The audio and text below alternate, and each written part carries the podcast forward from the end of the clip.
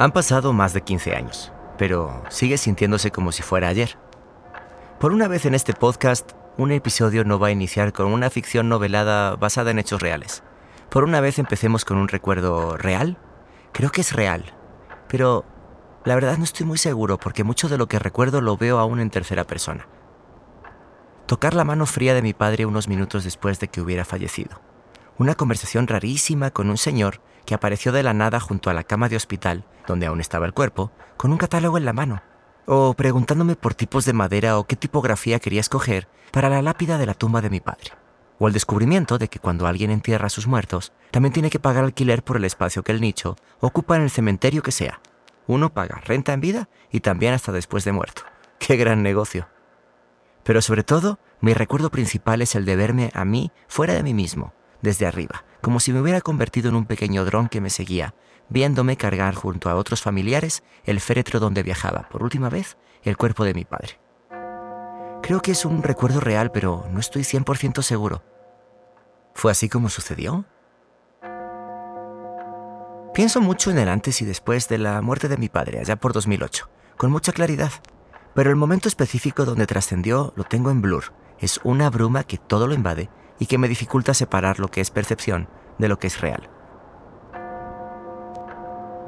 Quizá esto del trascender es un tema del que debiéramos hablar más. No sé, por ejemplo, en un episodio de podcast. Así que vamos allá.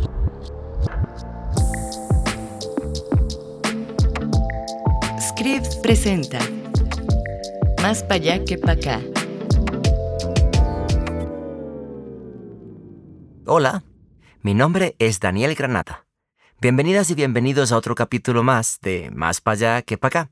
Me reconforta mucho saber que están ustedes aquí escuchando, cada quien en un lugar distinto, pero escuchando, mientras pasean a su perro, conducen a su casa o lavan los platos. Esos momentos que damos por sentado, pero que están llenos de signos vitales de que estamos vivos y transitando el presente.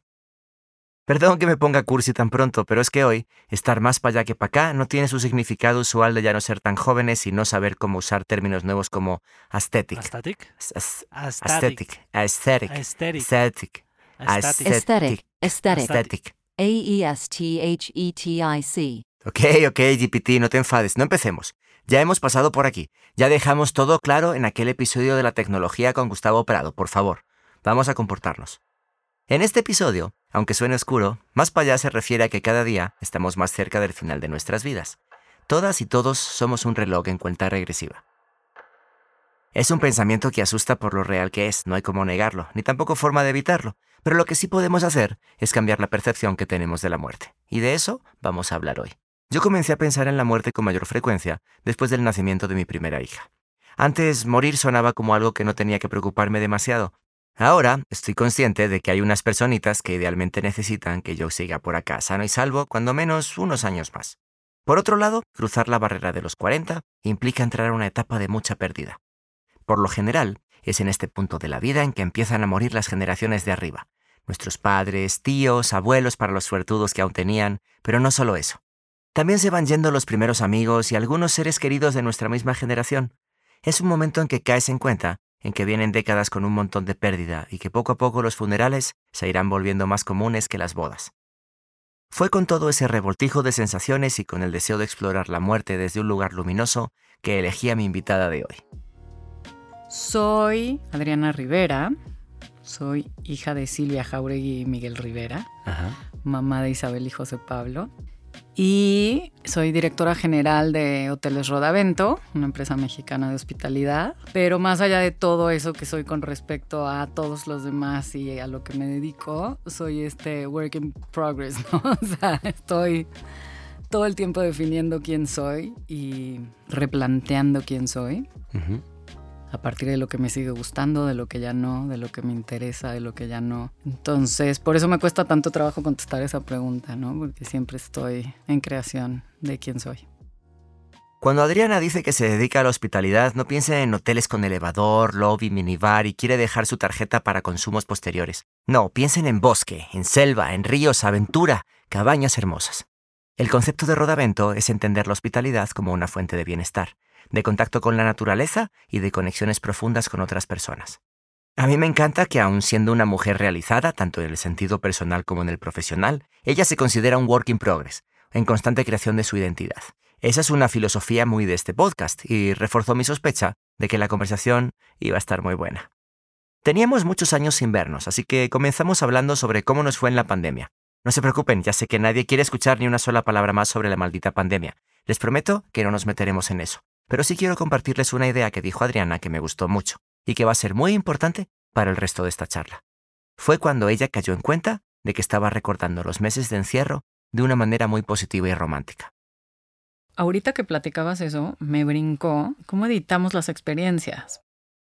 Así como en mi intro de este capítulo, solemos pensar en la memoria como en una cámara de vídeo que puede proyectar nuestros recuerdos intactos cuando queramos. Pero la realidad es que la memoria es más como una página de Wikipedia que puedes modificar cada vez que la revisitas. Creo que es un mecanismo de defensa que tenemos que nos permite ir construyendo la narrativa que mejor nos funcione para estar tranquilos con el pasado y con nuestra historia de vida. Y la memoria es solo una de muchas formas en las que vamos editando la vida. Socialmente tenemos un montón de pequeñas mentiras que buscan protegernos, pero que al mismo tiempo nos desconectan de procesos naturales. Cuando se trata de la muerte, lo hacemos todo el tiempo. Adriana tiene un ejemplo clásico que le pasó cuando era niña. La edición, eso sí, porque me acuerdo cuando nuestra perrita, la chispa, la atropellaron, fue de, ¿y la chispa?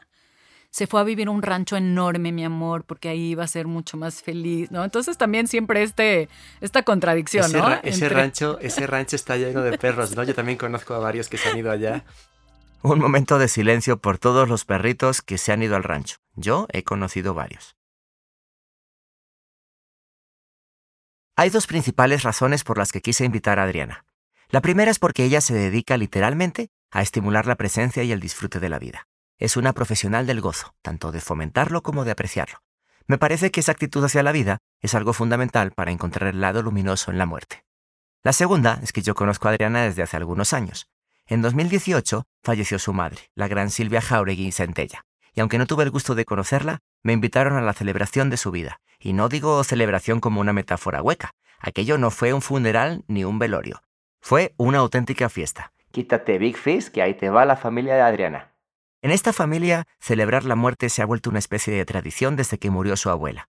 La historia de cómo tiraron sus cenizas a un río en Tabasco parece tomada de una película de comedia y merecería un capítulo extra para contarla.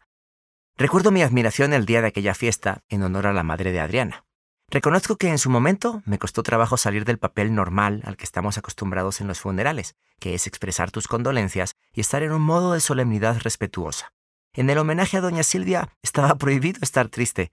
Quise entender mejor de dónde vino la idea de crear un encuentro así. Mira, la idea viene de que no había otra opción. Jamás se nos hubiera ocurrido con mi mamá un funeral, ¿no? ¿Y por qué? Porque mi mamá, Silvia, sí, era toda alegría, era todo vida y compartir y generosidad y pero también una mujer como muy adelantada a su época. Estudió dos carreras, estudió historia y estudió relaciones internacionales, que de entrada no era común que una mujer en esa época estudiara una, pero dos, pues no. Es una provocación. Era una provocación. Y si tomamos que, en cuenta que la segunda fue recién divorciada con dos hijas chiquitas, más, ¿no? Donde además, pues las que estaban cursando la carrera eran pues, chavas jóvenes y ella pues ya más grande, entonces era como la señora de la, de la generación. Super punk, ¿no? Super, uno, punk. uno, piensa que punk es pelos de punta y eh, fuck, the system, pero this is fuck the system. Too. Exactamente. Y que también era una mujer cultísima, que donde se sentara podía hablar de cualquier tema, era una apasionada de la vida.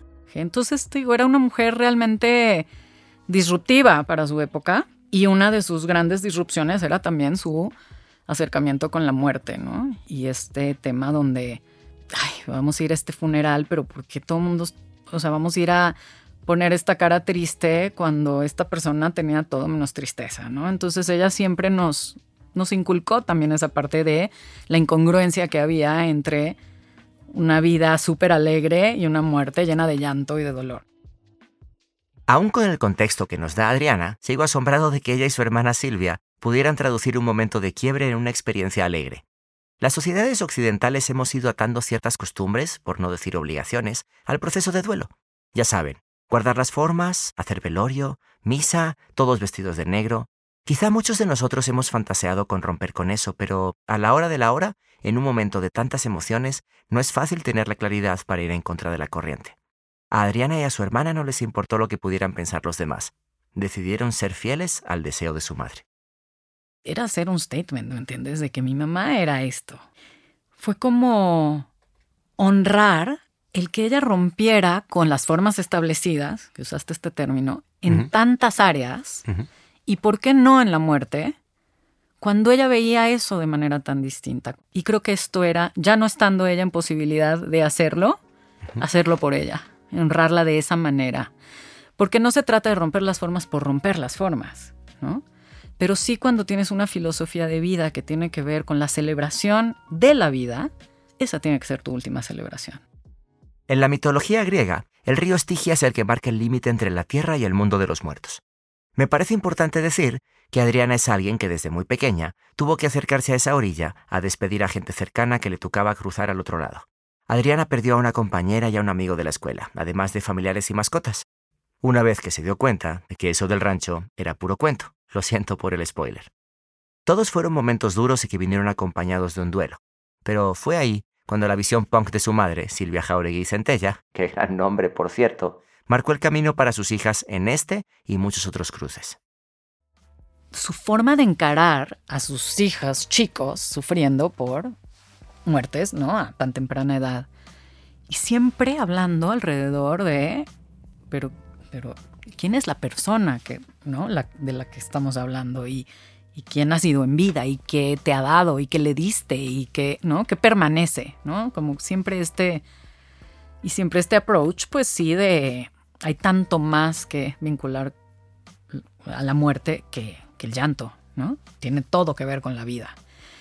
Entonces, pues eso sí, siento que me marcó, me marcó, seguí experimentando muchas muertes, y realmente me di cuenta de que eso sí ya estaba introyectado, ¿no? Esta parte de decir, conecto mucho más con la vida de esta persona que con la carencia de esta persona. En retrospectiva, cuando Adriana mira el dibujo completo, encuentra que presenciar, transitar y convivir con procesos de muerte desde joven le hizo ver que es parte de la vida. Sí siento que fui generando un músculo alrededor de, ok, esto también es parte de la vida el presenciar y el transitar procesos de muerte de gente que quieres. Y eventualmente, pues, la propia, ¿no? Yo me siento un poco menos iluminado que Adriana en mi relación con la muerte. Pero si algo he aprendido es que no hay un manual que te permita tramitar la siguiente pérdida con menos dolor. No importa si es un ser querido, una mascota o incluso una despedida amorosa, si entendemos el duelo como el proceso de lidiar con la ausencia. Creo que ninguna experiencia puede garantizarte que duela menos la próxima vez. No les mentiré, para mí esta idea cae por completo en el lado jodido y oscuro de la muerte, pero cuando se la planteé a Adriana, ella le dio la vuelta y muy a su manera la convirtió en algo bonito, rompiendo con el paradigma de lo dramáticos que somos en Occidente. Esa fractura de paradigma de la muerte tiene que ser drama. Sí es dolor, en muchas ocasiones, sí es tristeza, pero no tiene que ser drama. Y tú decías algo antes que me parece súper bonito, que es Ningún proceso de muerte te prepara para otro, pero tampoco una relación en vida jamás es igual a otra. Tu relación con nadie es igual a otra. Nuestros vínculos son únicos. Entonces, por supuesto que cada proceso tiene que ser único también. Me encantó esa perspectiva porque nos hace ver que la muerte no es algo doloroso en sí.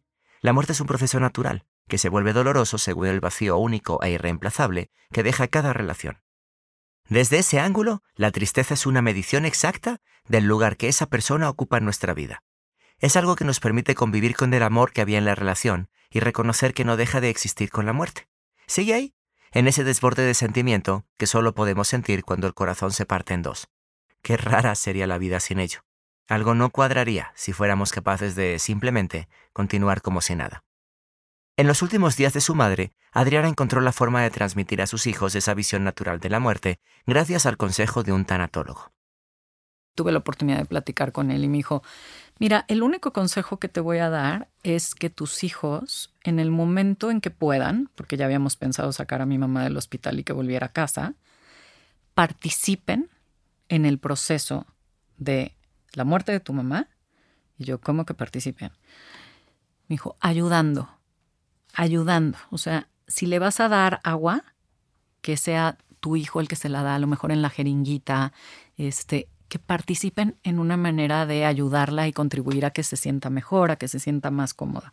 Creo que ese consejo fue hermoso, porque nunca se me hubiera ocurrido. Los hubiera a lo mejor querido evitar la escena o entren a ver a la abuela y salgan, déjenla descansar. Pero este consejo fue mágico, porque de verdad su participación en darles agüita con la jeringa, en tener estos cuidados, los hizo prepararse también para esa despedida. Entonces se enfrentaron a, pues a, estas cosas que están relacionadas con la muerte, que tienen que ver con momentos pues que no son agradables, y aprendieron a transitar momentos que no son agradables, pero que se vuelven agradables cuando a lo mejor hay un tema de servicio, cuando hay un tema de gratitud, cuando hay un tema de generosidad, cuando hay un tema de amor.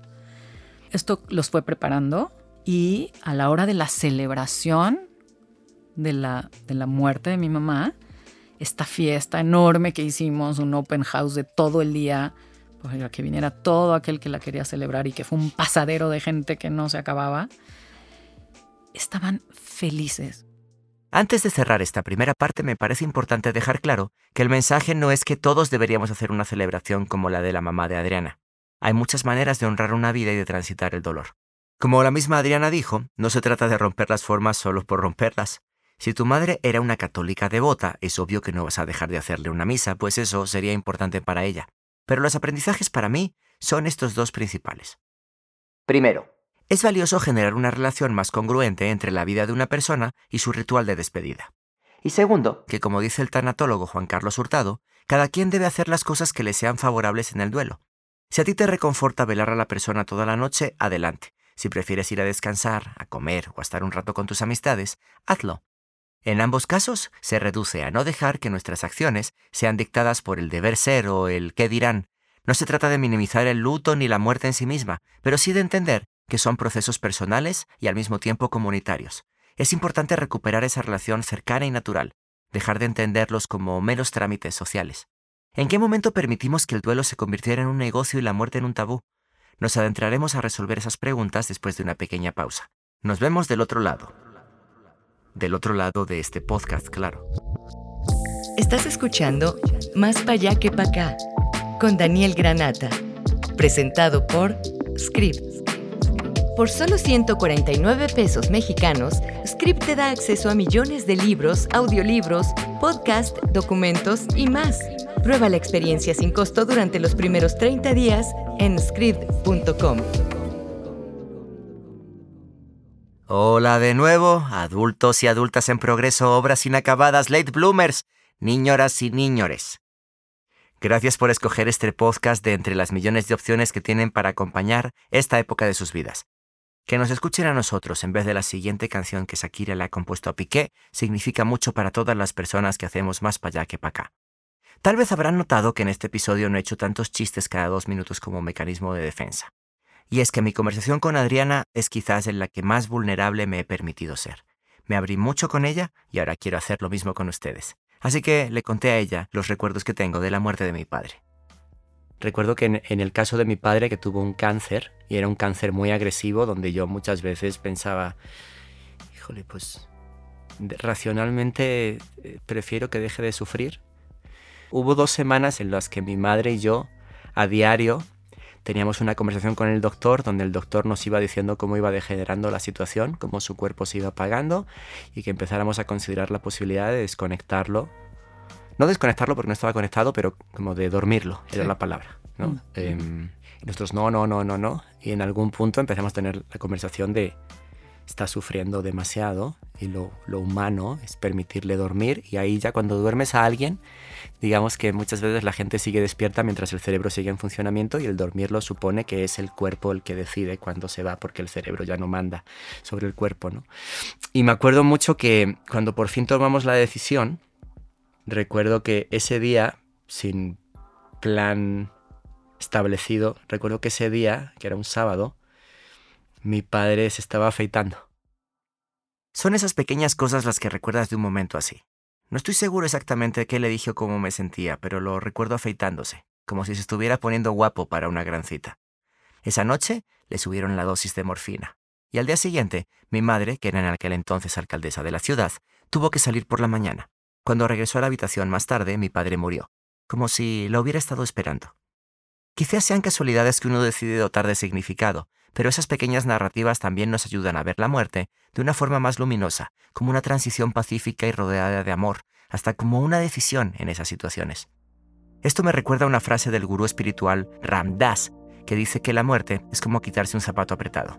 Hoy me gusta pensar en mi padre así, aliviado y tranquilo al irse.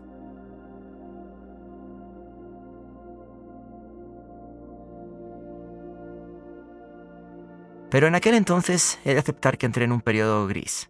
Ya les conté un poco en la introducción del capítulo acerca de este sentimiento surreal al estar cargando el féretro. Un poco disociado, como viéndome en tercera persona y sin poder creer que eso era un momento real que estaba sucediendo. Mi duelo tomó formas poco convencionales.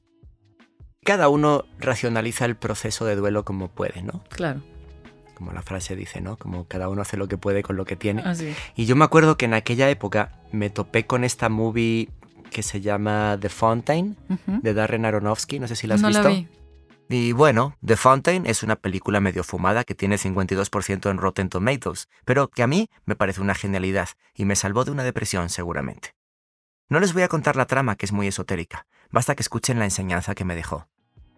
Y entonces él tiene que hacer las paces con el hecho de que la única manera de mantener viva a su esposa y el mantener la cordura es dándole el adiós.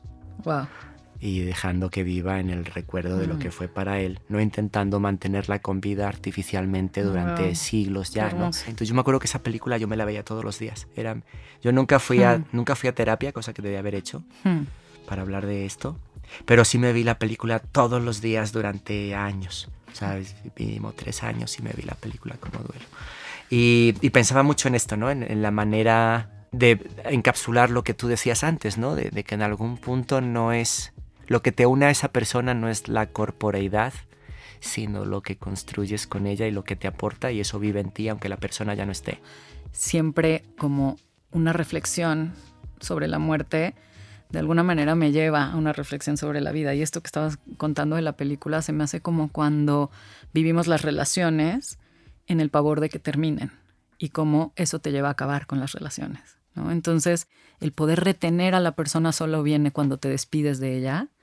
Creo que en vida sucede un poco igual. El poder experimentar las relaciones con alguien vienen desde hacer las paces con la posibilidad de perderlas. Entonces, nada más como, como cuántas veces estás en este aferre por el miedo a perder a alguien y desde ese miedo operas y boicoteas toda la belleza a través de los años he ido entendiendo que varias de las razones por las que me costó tanto navegar el fallecimiento de mi padre están ligadas a un profundo distanciamiento que tenemos con la muerte. No quiero generalizar porque además sé que en México existe una tradición mágica y poderosa, la del Día de los Muertos, la cual después de tantos años aún me asombra. Así que hablaré desde mi experiencia y quizás algunas y algunos de ustedes se identifiquen. Crecí en una sociedad tanatofóbica que me enseñó siempre a mantener la muerte de lejos lejos de mi mente, de mis conversaciones y de mi realidad. En el libro Historia de la muerte en Occidente, el historiador y sociólogo francés Philippe Ariès explica que la muerte en Occidente se convirtió en tabú por dos razones. La primera es que los hospitales se convirtieron en el lugar de facto para morir. En los siglos anteriores la gente moría en la guerra y los más afortunados en casa, rodeados de familiares o vecinos. Espero que ustedes no hayan tenido que pasar por esto, y si sí, les mando un abrazo. Pero cuando el hospital es el último destino de un paciente, sus sobrevivientes son testigos de una muerte a cuentagotas. La vida se desintegra cuando le canalizan, cuando le dan oxígeno, cuando le alimentan por sonda, cuando firmas la orden de no resucitar. Al final, la muerte ha tocado tanto a la puerta que cuando finalmente entra, tiene otro significado. Se piensa que el paciente falleció por razones médicas porque no pudieron salvarlo y se pasa por alto una gran verdad, si no es que la única que morir está en nuestra naturaleza. El segundo factor, según Philip Aries, es la idea occidental de que la vida debe ser sobre todas las cosas feliz. Este estándar de bienestar inalcanzable censuró el dolor, la tristeza, el miedo y muchas emociones en ese espectro. Dicho de otro modo, En su afán por editar la vida, Occidente editó la muerte hasta volverla un tabú, una fobia, un miedo. Y ahora que lo pienso, por el día en que murió mi padre, me doy cuenta de que cuando un ser querido muere, se activa de inmediato un sistema diseñado para que la familia siga manteniendo esa distancia y conviva lo menos posible con el difunto. Escuchen esta parte de mi charla con Adriana. Y nada, y cuando por fin sucedió, lo que recuerdo es que a partir del momento en el que sucede el evento, empiezan a pasar una serie de cosas donde para mí era todo irreal, ¿no? O sea, esta cosa de llega alguien y te pide que con el cuerpo todavía ahí escojas la lápida. Claro. ¿Qué va a poner la lápida? ¿En qué tipo de letra? Sí, sí, sí, sí. sí. que lo pienso ahora y dije, o sea, como igual es muy superficial, ¿no? Pero te dices, bueno, pues por lo menos que tenga una tipografía chingona, ¿no?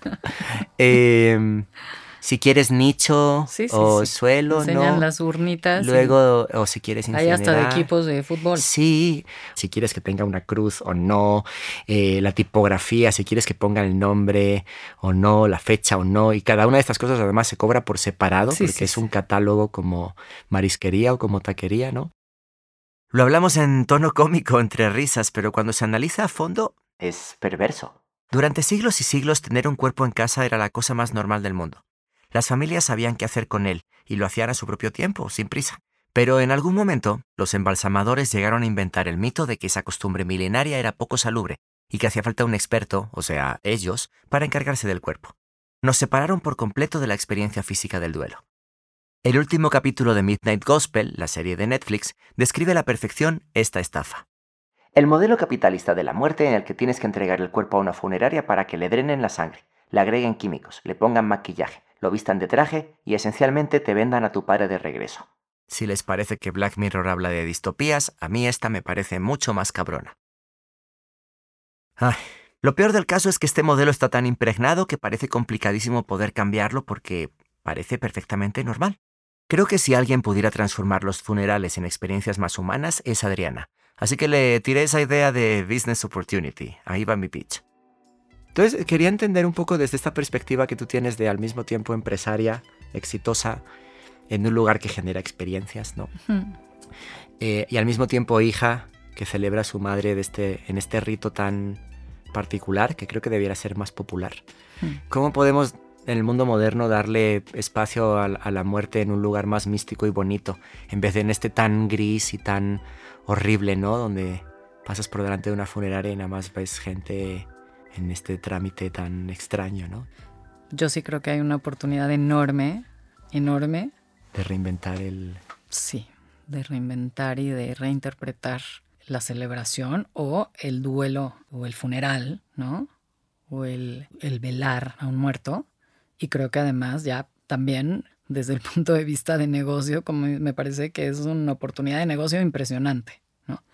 Porque todos nos vamos a morir. Entonces, clientes hay. Pero también creo, o sea, la verdad, Total Addressable Market. Qué lindo es poder reírse de la muerte. Eso en México es mucho más común que en España. Pienso que México debería liderar la revolución en este tema, trayendo el colorido y el folclore de Día de Muertos a los funerales. ¿No piensan que sería mejor un funeral con cempasúchil, calaveritas de azúcar, tacos y clamatos? Yo creo que sí. Después de una charla tan cargada de emociones, se sintió bien reír con Adriana mientras pensábamos en ideas ridículas para nuestro negocio de funerales alegres. Quiero un, un símbolo de neón en mi funeral para que se tomen fotos para Instagram, ¿no? Así como el fotobús, ¿no? de- O sea, sí, la, exacto. cama- la cámara está 360, ¿no? con, con ataúd o sin ataúd, ¿no? Adriana está convencida de que los duelos pueden ser menos dolorosos y después de nuestra charla yo también lo creo. Para ello, tenemos que empezar por seguir el ejemplo de su madre y romper paradigmas para abrirnos a tener una relación más natural con la muerte. Da miedo, la verdad, pero como todas las otras fobias, se puede trabajar mirando al miedo a la cara. Ir a terapia siempre es buena idea. Y mientras tanto, yo, cuya sabiduría la robo toda del mundo del cine, los invito a pensar en Star Wars, donde cuando alguien muere no desaparece, se transforma en la fuerza y te puede seguir acompañando como Obi-Wan Kenobi a Luke.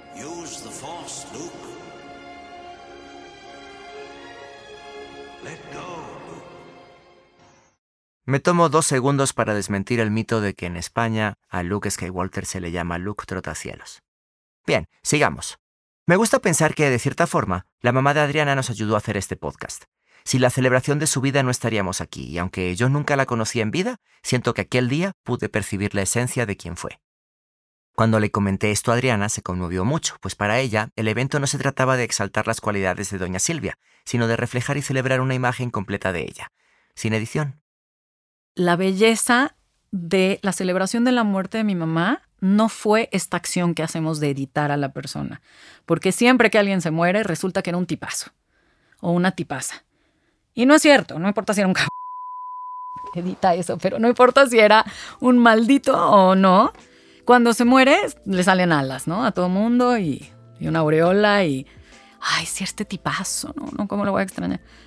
No. La muerte de mi mamá tenía que ver con reconocer el lado oscuro de mi mamá, el lado, luminoso de mi mamá y esta humanidad, la experiencia humana y esta belleza en la forma en que ella experimentaba la vida, reconociendo también su propia oscuridad. Ojalá que un día nuestras vidas también ameriten un funeral celebratorio que no edite quienes fuimos y que le otorgue a nuestros seres queridos una experiencia real llena de todo el caos, la ternura, el dolor y amor que contiene la muerte la muerte no tiene por qué ser contradictoria con tu forma de vivir la vida. Como que hay una congruencia entre cómo vivo y cómo muero. cómo se relaciona la gente conmigo en vida y cómo se relaciona conmigo en la muerte. Sin editar el momento, ¿no? Sin editar el momento. Mira qué buena charla nos salió. Me llevo de aquí que hemos tenido pocas conversaciones tú y yo, pero que siempre me parece fascinante hablar contigo y lo que he intercambiado contigo poquito o mucho. Me encanta ver otras perspectivas y otros puntos de vista que no me había planteado y hoy tú mencionaste varios alrededor de la muerte que me hicieron repensarla y, vuelvo a mi, a mi punto inicial cuando me preguntaste quién soy. Hoy soy otra de la que llegó a través de mi intercambio contigo, ¿no? Y escuchar tu propia experiencia con tu papá, con su muerte, el, tu proceso, y, reitero, cada vínculo es único e irrepetible en vida y en muerte. Me quedo con esa última frase. Cada vínculo es único e irrepetible en vida y en muerte. Creo que es el núcleo de este capítulo. Yo tampoco soy el mismo después de conversar con Adriana. Empiezo a pensar que ella, su hermana Silvia y también su madre están cortadas con la misma tela, disruptivas y adelantadas a su época. Adriana Rivera, ¿dónde te encontramos en los mundos virtuales? Instagram, Adri Rivera J, igual que Facebook. Eso todavía se usa. Este, Twitter igual. Y adriana arroba rodamento.com. Por si quieren pasar allí un fin de semana, visitar o hacer un funeral más feliz que la grisura a la que nos arrojan las funerarias. Adri, ha sido un gustazo vernos. Encantada de verte. Gracias de nuevo, Adriana. Repito las coordenadas de Adri en el mundo virtual. Arroba Adri Rivera J en Instagram, Facebook y Twitter. Sí, amigos, hay gente que aún usa Facebook. Recuerden que Historia de la Muerte en Occidente de Philippe Ariès está disponible en Script, el servicio de suscripción de lectura líder en el mundo. Entra a script.com para empezar tu periodo sin costo de prueba. Y nos vemos en el próximo capítulo, en el que mi niño interior viaja del pasado hasta el presente para regañarme, y así poner sus sueños y los míos en orden. Gracias por escuchar. Script presentó Más pa' allá que pa' acá, conducido por Daniel Granata. Escrito por Daniel Granata, Sara Herrera y Diego Morales. Producido por Iyali García y Santiago Parra en Pedro y el Lobo Studios en la Ciudad de México. Diseño de sonido y mezcla, Santiago Parra y Raúl Cetina. Productor ejecutivo, Javier Aceves Baxter. Hasta la próxima.